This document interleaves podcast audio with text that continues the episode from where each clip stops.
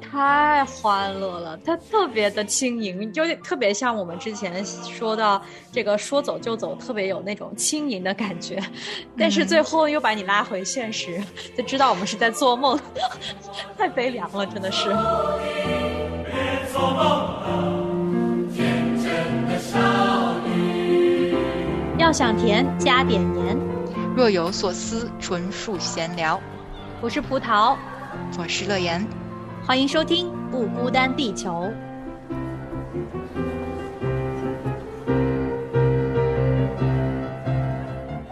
我无意当中听到这首歌的，然后听完之后我不就发给你了吗？我觉得你应该会很喜欢这首歌。哎，关键是你那个作词作曲是个男生呢，是那个指挥。哇哦，是吗？对，所以他，所以他他这么有少女心心是吗？？然后后来我就因为听了这首歌，还点了他们。哎，这个歌对，以防大家不知道，是彩虹合唱团上海彩虹合唱团一首叫《想要去旅行》。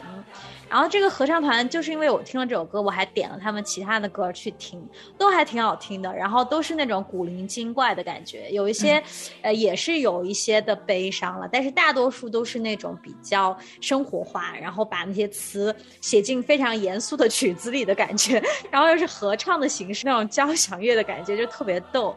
然后那个指挥我觉得挺有才的，好多歌都他自己写的。嗯，这我倒还真不知道，那挺有哦意思的。我觉得对听这歌的时候，就勾起了我很多少女的回忆。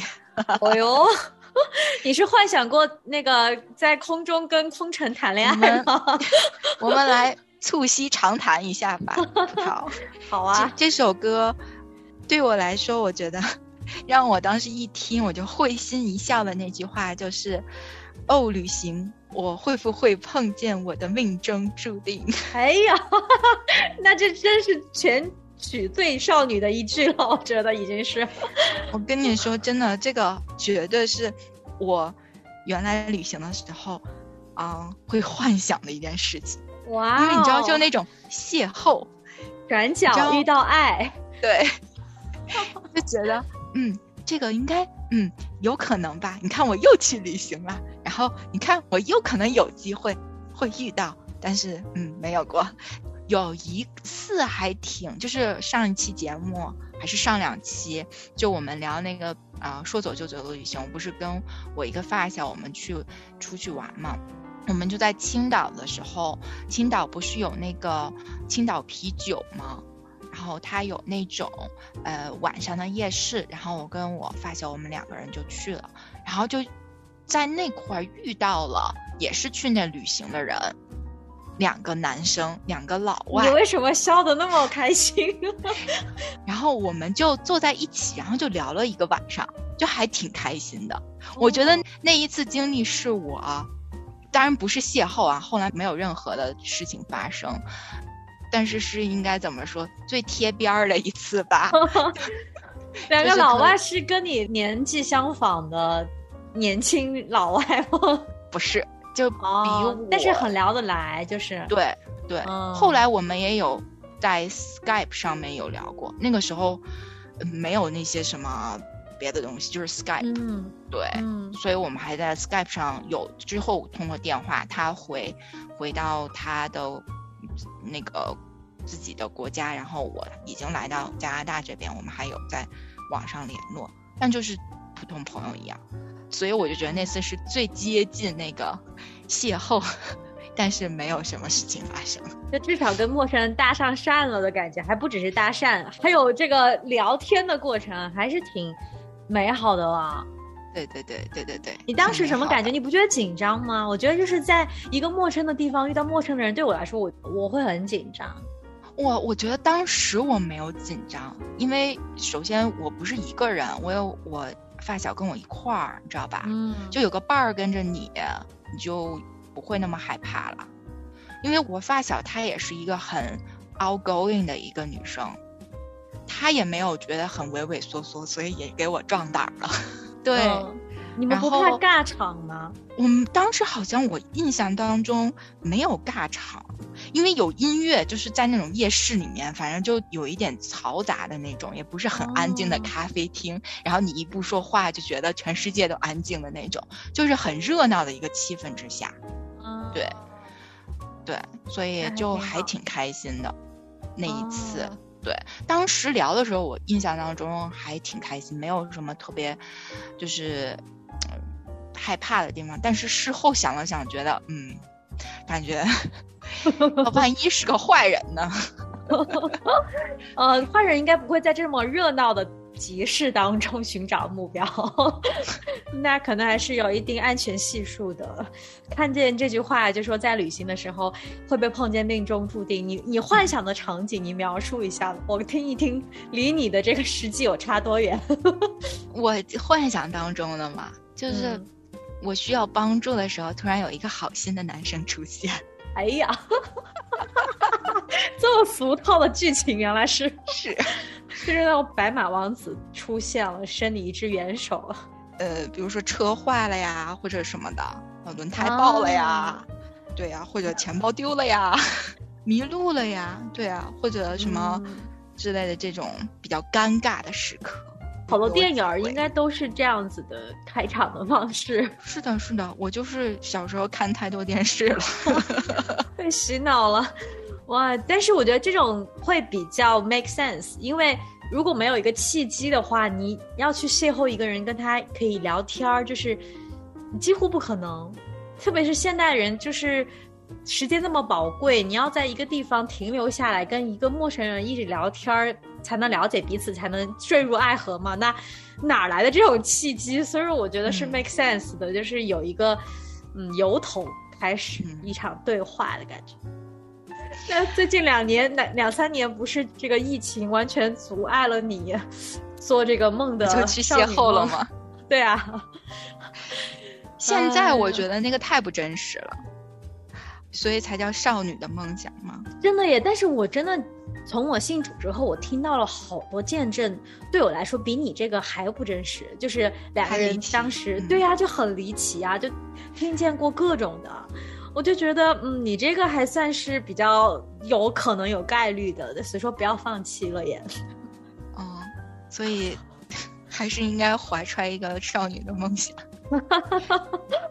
可能就不是去旅行的时候遇到的，可能是参加什么退休会啊、什么基督教大会啊之各种淫会，就看到你各种就是。常客，就是辗转大多地区各样的淫会，参加这么多淫会，竟然都没有让你可以遇到一个心动的人吗？跑题了，跑题了。要避免这个话题是吗？啊，我也不知道哎，我觉得，我觉得我可能对男生都差不多的感觉。一开始的时候，我没有那种一见钟情。哦，你之前有说过你跟你老公是一见钟情，对。我但是你刚才描述的你的梦想，不就是一见钟情的感觉吗那是邂逅，那不那是遇上，没说那会儿就爱上了。？OK，就是先遇上，然后能做朋友，然后了解了，然后可能他是你的那个缘分啊。对嗯哦，好吧，你还没有我少女呢。我觉得我从小到大就是那种向往一眼万年的那种，真的被我碰上了，就也是挺少女的。但是我觉得我现在结婚以后，现在都不敢回想我原来。少女的时候，在还没有遇见爱情之前的那些想象，我都觉得好幼稚啊，比你的那个幼稚多了。你还起码觉得哦，我要先认识，然后先跟他交谈，先要了解。我对爱情所有的印象就是火光四射。我原来就是特别幼稚，从来都没有想过爱情到底是啥，就是就觉得嗯，就是那个看对眼了，像那个嗯什么，只是因为在人群中多看了你一眼，然后。所以说，对我来说，如果旅行要碰到一个这样的人，虽然可能持续不了，这个恋情可能就是那么一瞬即逝，但是对我来说是特别浪漫的一件事情。嗯，确确实实刚刚讲的那个所谓的邂逅的那段小故事，现在想起来也是有点浪漫。是啊嗯，只是没有什么结果的浪漫而已，就是那种你在茫茫人海当中，就在那一天，然后在同一个地点你遇到了这个人的那种浪漫，不是那种哦男女之间的浪漫，就是遇到这个人的那种浪漫。嗯嗯，整个宇宙这么大，然后两个人要在同一个地点遇上，这件事情本身真的就是很浪漫，有一种注定的感觉。对啊，你遇上了，然后你还想同时都就是彼此展开对话，然后可以互相了解，哪怕只是短暂的一个了解或一段了解，我觉得都是挺浪漫的一件事情。现在就有点不敢了，你知道吗？那时候可能想，也没什么不敢说的，或者其实也没什么经历，就觉得一张白纸就是。再加上一个勇敢的心，然后就很敞开。现在反而会考虑很多。想要去旅行，有些人暂时就不要练习去旅行。爸妈的唠叨在心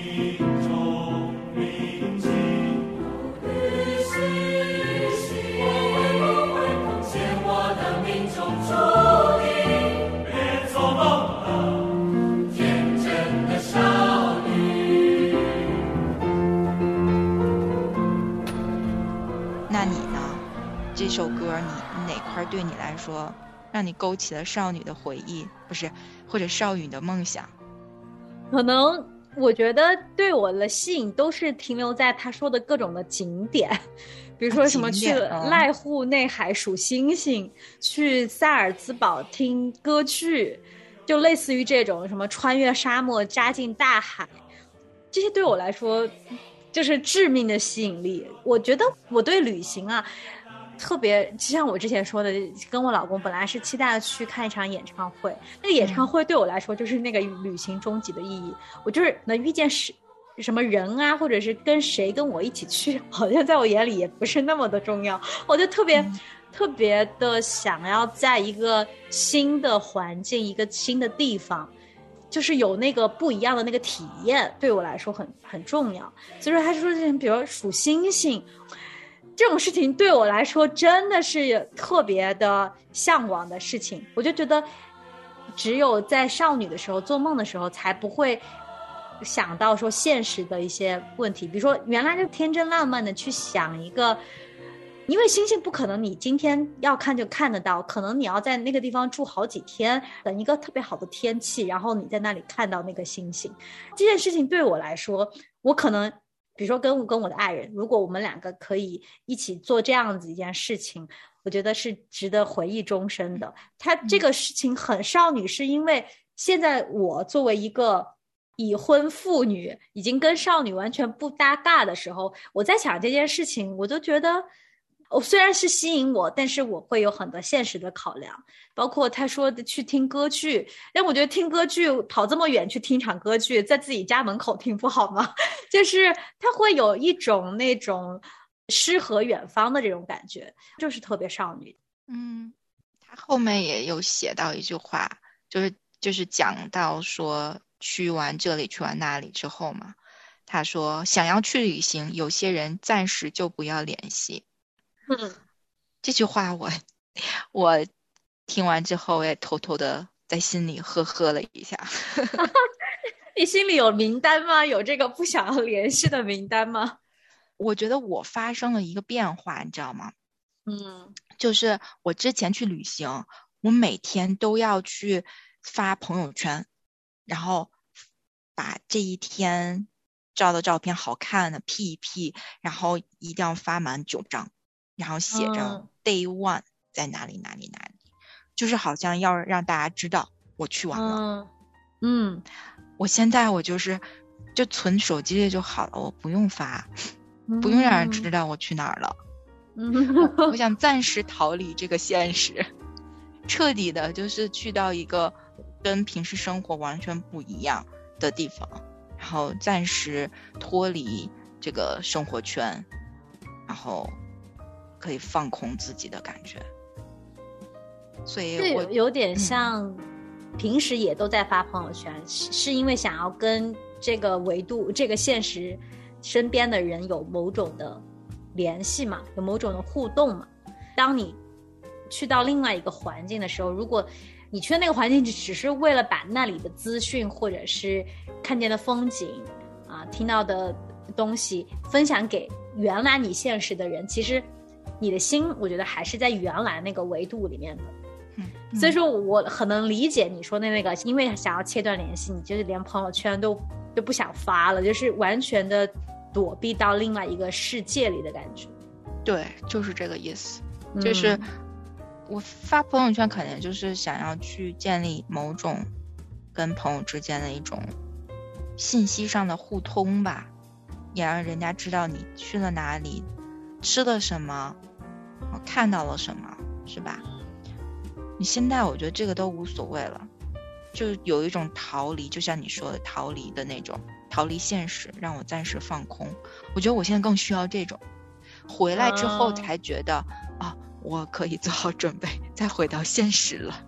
嗯，哎呀，我就是觉得我是一个跟人的这种联系很少的人，我平时也很少发，所以说我去旅行就几乎不会发，可能反而是我去旅行回来了我会发一下，因为毕竟是。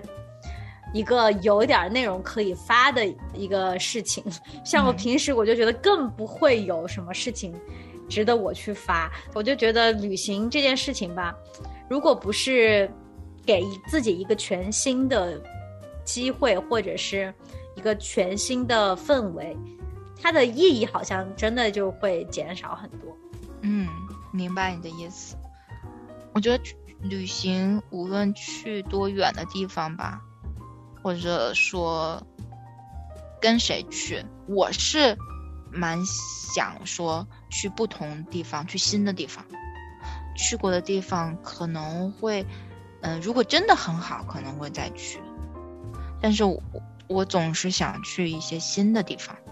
但是我知道有些人是他一一放假一度假就去同一个地方，啊，对，那种是度假，好像嗯也不太像旅行的感觉。我觉得、这边的人特别都是度假，几乎没有，就是那种国内。我觉得去到一个地方，你真的在同一个省，你稍微走远一点儿，就是出了这个县城，就感觉是就是另外一个地方，吃的东西也不一样，方言也不一样，然后建筑也不一样。就去到哪儿都是在旅行的感觉，但是我觉得在北美来了这么多年，我觉得也去了很多地方，除了自然景观可能会有一些差异以外，其实自然景观也没有什么差异，就都是大平原的感觉，小山丘。除了西边可能有一些大山，Banff 那边，就是然后人文也很少有什么样子的不一样，所以说对我来说，在这边不知道是不是因为这里地理环境的原因，造成了人都是每一年都重复去一样的地方，因为哪儿都是一样的嘛。然后那就是以一个度假的心情去放松就好了，就没有我觉得原来在国内的时候，或者是你出国去全世界旅行的那种感觉，就是去到每一个地方都好不一样。在这边，特别是疫情没有办法出国的情况下，嗯，几乎找不到旅行的那种感觉了。这个有点小担心呐、其实旅行，我觉得对于我们现代人来说，还是还是蛮重要的生活的一部分。嗯，无论你经济条件如何，大家都说想要出去散散心的这样的愿望，对吧？嗯，看换个环境，看看大自然，或者去到一个比较陌生，就是有一种有可以去，好像去看一些未知的东西，会让换个心情，会换个心情，嗯。很是不一样。但是我经常去旅行，回来之后就是一身疲惫。就如果不是那种以度假，度假其实反而我觉得度假是挺放松的，因为都是重复去常年去一个地方，让你觉得很舒服的那个地方，比如说海边啊，或者是比如说去哪个国家公园住营地住住一阵呐、就是都比较熟悉嘛，就是那种度假的感觉特别放松。但是我觉得每次去完旅行，就是去那种新的地方，回来我都是一身疲惫，是换了一个心情，倒是换了个心情，感觉是个更加疲惫的心情。我觉得出发前的那个心态就没有调试好，我就觉得是有些时候在我们生活当中，日常生活当中，如果我们没有得满足，或者是我们觉得没有那份快乐，需要靠这个旅行来得到的话，我感觉往往事与愿违。就是好像去旅行完了之后，你所烦恼的那些事情，嗯，还是都在。然后这个旅行其实不会让你永久的逃避这些事情，然后回来之后又会是很多的压力。只是在那个期间，可能 maybe 你会有好一点的心情，美丽一点的心情。但是我的性格是，只要有事情，如果我是为了躲避某件事情而去想要去旅行的话，我在旅行这几天我也不会是好的心情。就大概是一个这么纠结的人格。不是有句话这么说吗？叫做 “work hard, play harder”。我觉得我原来可能是这种心态，就觉得我辛辛苦苦上班儿，我我我上班赚钱就是为了玩的更好，就给玩儿有一种期待，就是如果我没玩好，我就亏了自己了那种感觉，就是好像把玩儿当成是一种，嗯，一个必须要每年都做的一件事情或一个计划，一个要完成的目标。嗯，我觉得那样的话，感觉旅行就比较累，就觉得哎呀，会有一种哎，都大老远跑这儿来了，不多看看，不不多去点儿别人说觉得好的地方，就觉得自己亏了。我现在感觉就这种期待少了，我反而觉得说，我出去旅行就是要对自己好一点。我并不是去要，好像要去有一个什么呃计划，要去哪儿哪儿哪儿，必须要在这里打卡，在那里打卡之类的。我觉得出去玩就是要对自己好一点。你这个很符合刚才那个歌词，说那个生活已经这个模样，我才不要假装深刻。单纯为了自己好，旅行的什么意义跟我没有关系，我就是想要好好的放松一下的感觉。嗯，说到要那个对我自己好一点，我因为要录这期节目嘛，我就在回忆我少女的梦想，关于旅行，然后我就在我书架里面翻出来两本书，一本书叫做《搭车去柏林：三十岁的成人礼》，然后一本书叫做《打工旅行：一年实现一个梦》。这是两本中文书，然后我记得我是上大学的时候买的，我应该有把它看完，然后。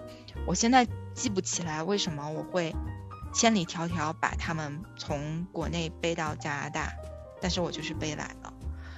我其实就是听完这个歌，就让我想到我那个呃二十几岁的时候，就想说要有一次打工旅行，或者有一次搭车旅行。然后现在还还是梦想，因为还没有实现，嗯，也不知道会不会实现。因为其实打工旅行好多国家都是有年龄限制的，年龄太大是不可以的。太对不友好了。搭车去旅行呢，这件事情其实我上大学的时候就想过，但是那个时候我就觉得我一个人如果去的话，还是感觉不安全，所以我也没有实现。但是我知道我大学有两个那个时候还不错的朋友，他们两个人有结伴去搭车。没有去柏林那么远了啊，但是去了云南那个地方，从北京去，一路搭车过去。我也有一个朋友，女生，她经常干这事儿。然后有一次，他是，嗯、对他有一次是从四川去到西藏，一路搭过去的。我当时听了，我都觉得好怕呀，就是因为他还面临着那个。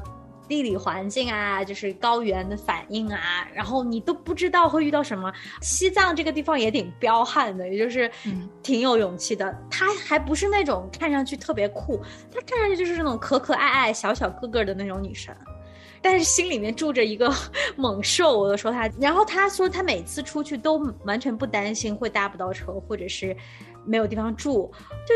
特别有信心，然后就每次他还问过我要不要跟他一起去，我几乎就没有答应过。我真的好怕路上出个什么事儿，解决 handle 不了。但是我真的觉得，就这样的人吧，他有过一次，他就会上瘾，你知道吗？这个东西就是成功过一次，嗯、然后下一次虽然上一次可能有一些惊险，有一些什么样子的难处，但是下一次自己问自己还想不想去，还想去，因为。就是会让你觉得好像，嗯，克服了什么样的东西，看到自己不一样的一面吧。我觉得就是那个东西会刺激你，会不断的去去寻求更多的。哎，我正好今天看到一个那个，有个男生他说他特别喜欢跳伞。然后呢？为什么喜欢跳伞呢？就觉得在跳伞的那几秒、几十秒那个最嗨的时候，就觉得自己活着，不然平时都没有那种很可以刺激到自己的东西。我觉得就是像他们这种搭车去旅行啊，或者是打工旅行啊，就也都是冒险的成分。我觉得旅行的那个也是冒险，但是旅行的冒险程度好像一般人都觉得可以控制。呃，但是就是再多加一些。什么样子的限制条件的上面，就会让旅行变得格外的刺激，格外的有这种活着的感觉。我还挺羡慕你的，刚刚说那个朋友的。对，我还认识一个人，是我来这里留学，我们班上有一个台湾的女生，然后我就说你你为什么要来？因为她那个时候我认识她的时候已经都三十多岁了，然后我以为她是全家一起过来的，但是她不是，她就还单身那个时候。然后我就说你为什么现在会来加拿大？她说她是十多少年前，十年前打工旅行从台湾来过加拿大，然后她就觉得这里很好，就爱上了这边。所以说，他就那个时候就想了说，有一天他会再回来这里，就讲了他原来就打工旅行的一些经历。哇，我就觉得好羡慕啊，就是特别牛。但是我就觉得这种生活方式真的不是每一个人都有勇气去实践的，听着很酷，觉得我不行。我觉得这两个旅行的方式可能曾经是还蛮多人的梦想。嗯，这好像在我。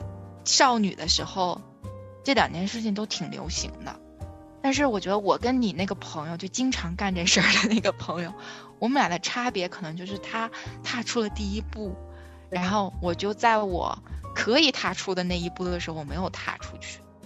你有过这种机会吗？我有计划过，也你像打工旅行，其实我是有机会的，在上大学的时候，嗯，但是那个时候，嗯。所谓的，我不是一个好学生，但是我是一个想成为好学生的学生，所以呢，就不想说浪费那个时间，就出去打工旅行，也当时也可以算为实习的，嗯，这样的一个机会，我就不想浪费时间在这个事情上，然后就在暑假的时候就在家里面说要好好学习雅思，预备出国。但是雅思也没好好预备，然后这个机会就流失掉了。其实现在想想挺后悔的，因为我那个时候所有大学的好朋友都去了，这个去国外去荷兰，就相当于是 working holiday 嘛，打工。哇，这么爽！能去多久呢？像这种去了一个暑假，这么长时间，四个三四个月，嗯。是挺好的，所以他们，呃，在那边就是在农场里面跟当地人一起工作，跟他们一起住、一起吃，然后这农场，哇，对，好好啊。然后他们赚的钱就可以周末的时候就去大城市，嗯，去就是去 happy，对。然后，因为他们去的是荷兰嘛，所以就是在欧洲那个地方，所以他们周末的时候或者不上班的时候，他们就可以去荷兰周围的那些国家，也可以去玩。几乎四个月可以玩一个遍了。可以了，对。啊，他们还是结伴的，就是不是一个人，还有好几个一起的，那应该很好玩吧？挺好玩的。然后搭车去旅行，我之前也计划过。但是也是上大学的那会儿，哎，其实现在好多想想都是上大学那会儿没有实现的梦想，现在已经被压在了箱子底下。哎，我真的觉得就是大学，特别是在国内读大学四年，如果现在正在有人在听，你正是在。国内读大学的，我们说的就是你要抓紧机会，好好的玩儿。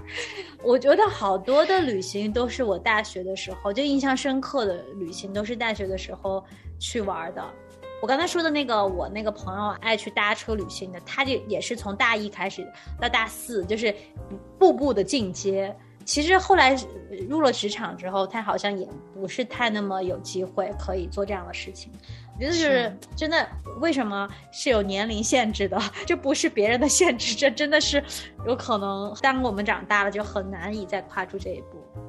现在有那种裸辞去旅行，我觉得好有勇气啊！那些裸辞去旅行的，嗯，比我们嗯上大学那上大学那会儿要做这个决定还要难，真的。那个时候，嗯，没人靠了，还能靠靠父母。对，现在是觉得都已经独立了，再回去就是张嘴跟父母要这要那的，觉得特别不合适。所以就这种所谓的社会责任感，或者所谓的这种角色的转换，也让这个梦想少女的梦想，只能藏在箱子底下了啊。想想还是挺美好的，就是现在这么想想，我都觉得，嗯，真美好。如果如果我能做，那更好。但是想想，我也觉得也不是觉得很后悔，但是想想这个事儿，我就觉得也挺美好的。就光单纯想，单纯做梦，我觉得也挺好的。嗯，我原来就特别爱翻那种各个国家的那种图册，它还不是说那种旅游书给你讲呃有文字的那种，就是有有些那种纯图册，全是那种照片，特别是翻到欧洲的那些国家的时候，哇！就是那种阳光洒在那个石板路上，然后那种房子的那种建筑特别的美，然后街边都有挂满了花，有人在那儿街上喝咖啡，然后谈情说爱，哇，我就觉得好浪漫啊！就是真的是作为一个少女，就真的会被那一幅一幅的图片给吸引住，然后就会不断的想象自己置身在那个环境当中，真的是你说的，想一想都觉得美好，好像就是瞬间已经被传送过去的感觉。是的，我嗯记得我第一周来到加拿大这边的时候，我是在一个小镇里面，就学校是在一个小城市，一个小镇，我就第一次去那个镇的 downtown，就是他们的市中心啊，小镇镇中心的时候，我就有你刚才说的那种感觉，哦，好浪漫呀、我就觉得哇，出国出对了，可以让我能够身临其境体会到这样的氛围。嗯现在也没有了，现在就觉得，哦，觉得去哪儿都差不多，然后哦，这个去这个地方跟那个地方怎么感觉就差不多呀？就好像是大农村。对，然后就觉得好像，呃，是不是这个少女的梦想哈，就一旦你实现了，成为了现实，它就不再那么美好了。有可能，所以说这跟我刚才说的那个，就是旅行前的做梦的这个动机很有关系。如果你是真的要靠这个来满足什么东西，我觉得这个世界上没有什么东西可以满足到我们的心。就是当你一旦得到它，你会发现，嗯，也就这么回事，还需要更多的。但是我觉得，当我们到了一个地方，还可以长久的去享受它，去知足，我觉得就是跟我们自己本来的那个心有关系。我觉得少女吧，少女就是因为还 不知愁滋味，也就什么都不知道，然后都属于一种探索世界、无知无畏的这种感觉。所以说，想象的东西都是可能过于美好了。当你真的是嗯去到那个现实的时候，嗯，很多东西其实它自然而然就破了那个泡泡。嗯，我现在觉得，就是旅行对我来说，或者说，呃之前不是有一首歌叫《旅行的意义》嘛？我忘了谁嗯唱了，但是陈绮这首贞，对对对，啊，就说旅行的意义到底是什么？对于现在对于我来说，信主之后，然后我就觉得其实是神带着我去探索世界的那个过程，就是真的，你你在点头，你你可能又 get 到我的那个点，嗯。就是原来我觉得旅行是我为了我自己，我要放松，我要逃离，我要去换一个环境，我要放下我这个忙碌的生活，好像一切都是围绕着我自己。但是我觉得现在越来越像是很期待那个旅行，是因为我觉得神会让我去探索，会他让我看到一些不一样的东西。我觉得这是心中有神跟我之前没有神的一个一个很大的一个区别的地方。不知道你有没有同样的感受？嗯，其实我们在聊那一期说走就走的旅行的时候，到最后我真的，我就感觉我们一整期都在说跟神的冒险，你知道吗？就是哦说走就走。什么叫说走就？就是我们提了很多个元素，就是一定要有个可信赖的人，你愿意什么事都不做跟他待在一起的人，你很爱他的人，他也很爱你的这样一个人，他也会为你安排周全，你不用操心。整个说到最后，我就发现这不就是神，就是我们的最佳旅伴的感觉嘛？就是他如果说，哎，你来，我带你去一个地方，哇，我觉得我肯定会这个满心欢喜的就跟着他去了。到了那个地方，我相信他会为我安排，或者是带我看他要我看的那个风景。我觉得真真的是是最美的吧。我觉得当信主以后，不再什么都是为了自己。其实我们那样也是在为了自己，就是我觉得我现在还觉得，就是跟神在一起，是因为我自己全然的得满足。其实也不是说好像就没有自己了，而是说那是一种，就像我们刚才说，呃，如果我们不是知道我们的满足来自于哪儿的时候，那你不管做什么事儿，你都是有缺乏的。但是定主之后吧，连旅行这事儿都变得很容易知足。因为如果你在这个旅行当中，你有经历到神的同在，或者是你有什么样子特殊的经历，让你跟神可以更亲近，我觉得都是不在于你看的风景，或者是呃有没有满足你对这趟旅行的任何之前的那些期待、少女的幻想都不重要，就是重要的就是神它本身。这个体悟也是很久以后才有的，所以说我觉得现在就是旅行吧，也是。一个好的机会去检验我们的心，是不是真的在与神亲密？嗯，所以我很期待我下一次的旅行。现在的期待已经不是那种说啊，这个第一天要去这里，第二天要去那里的期待。嗯，我很期待是在当中享受跟神在一起的那一个过程。跟他约会会有那种惊喜，你知道吗？就是你在平时的生活当中，所有的都是 routine，都是同样的，你少了点惊喜，反而是在旅行当中，你就会觉得哇，神你太奇妙了，你你给我的 surprise 是是那种我太喜欢了，就是太喜欢神给我 那个 surprise 了，真的很很享受在当中，所以我很期待。不知道有没有看那个？之前有一个国内的电视台叫做旅游卫视，然后他们就有一个有一个 slogan 叫做“身未动，心已远”。我这个 slogan 好像曾经是我很长一段时间我的微博的那个就是 description，对对对，签名。嗯，我觉得说的好好啊！每一次我听到那个这个 slogan 在电视里面出现的时候，我觉得哇。好想，就就好像被带出去了，感觉虽然身未动，但是心已远，就好像已经被带走了，去到了 美好的远方。我也是，今天你提了这个，我突然想起来，现在的心情跟当时完全不一样。既然我们刚才也说到，就是有了信仰之后，对旅行的一些重新的认识嘛，我觉得对这个 slogan 我有一个新的认识，就是身未动，心已远。就是我们觉得自己被限制在这个我们的这个肉体里面，就是限制在我们的环境里面。但是真的，我们一生的果效是由心发出的。我觉得我们的心，当是是属神的，然后有圣灵住在我们里面的时候，我觉得很多的时候不是我们眼界所见的这么的狭窄。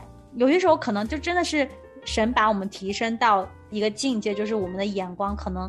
已经不是说哦，我必须得去到这个地方，或者我要经历一个什么样的事情，让我可以有一个什么样子的心情或者改变，而是神可能一瞬间就让我们，就像你刚才说的。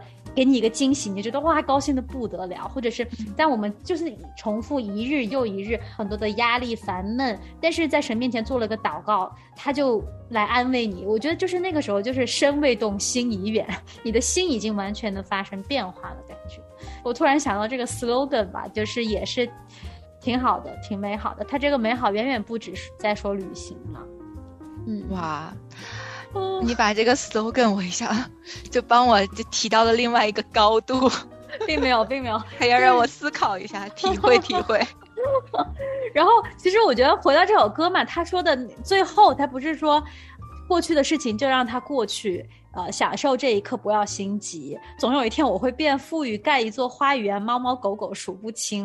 然后其实他不是回到家里了吗？最后又，然后最后想的是，还是要不管去旅行要去过多少地方，最后还是想要属于自己的一片宁静，或者是待在这个地方，即使不去旅行，你也会很享受、很安然自处的这样一块属于自己的地方。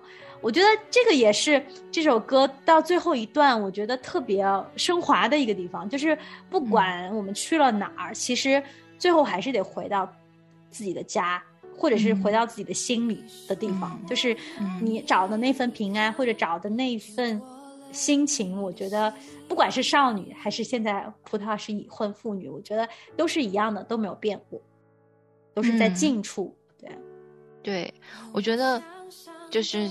人生很智慧的地方，就是可以在不同的环境之下，可以来去享受在当中，并且也接纳当时的自己。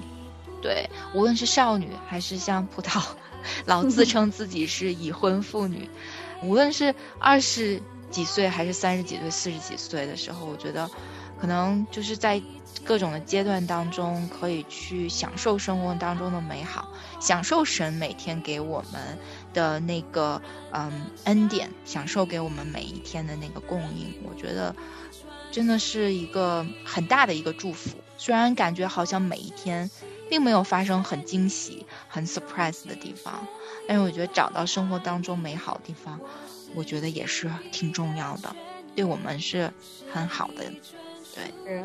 我觉得神的同在就是我们日常生活的小确幸。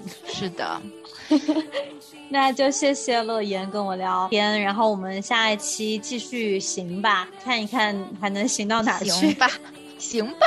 对，谢谢大家的收听，下期再见，拜拜，拜拜。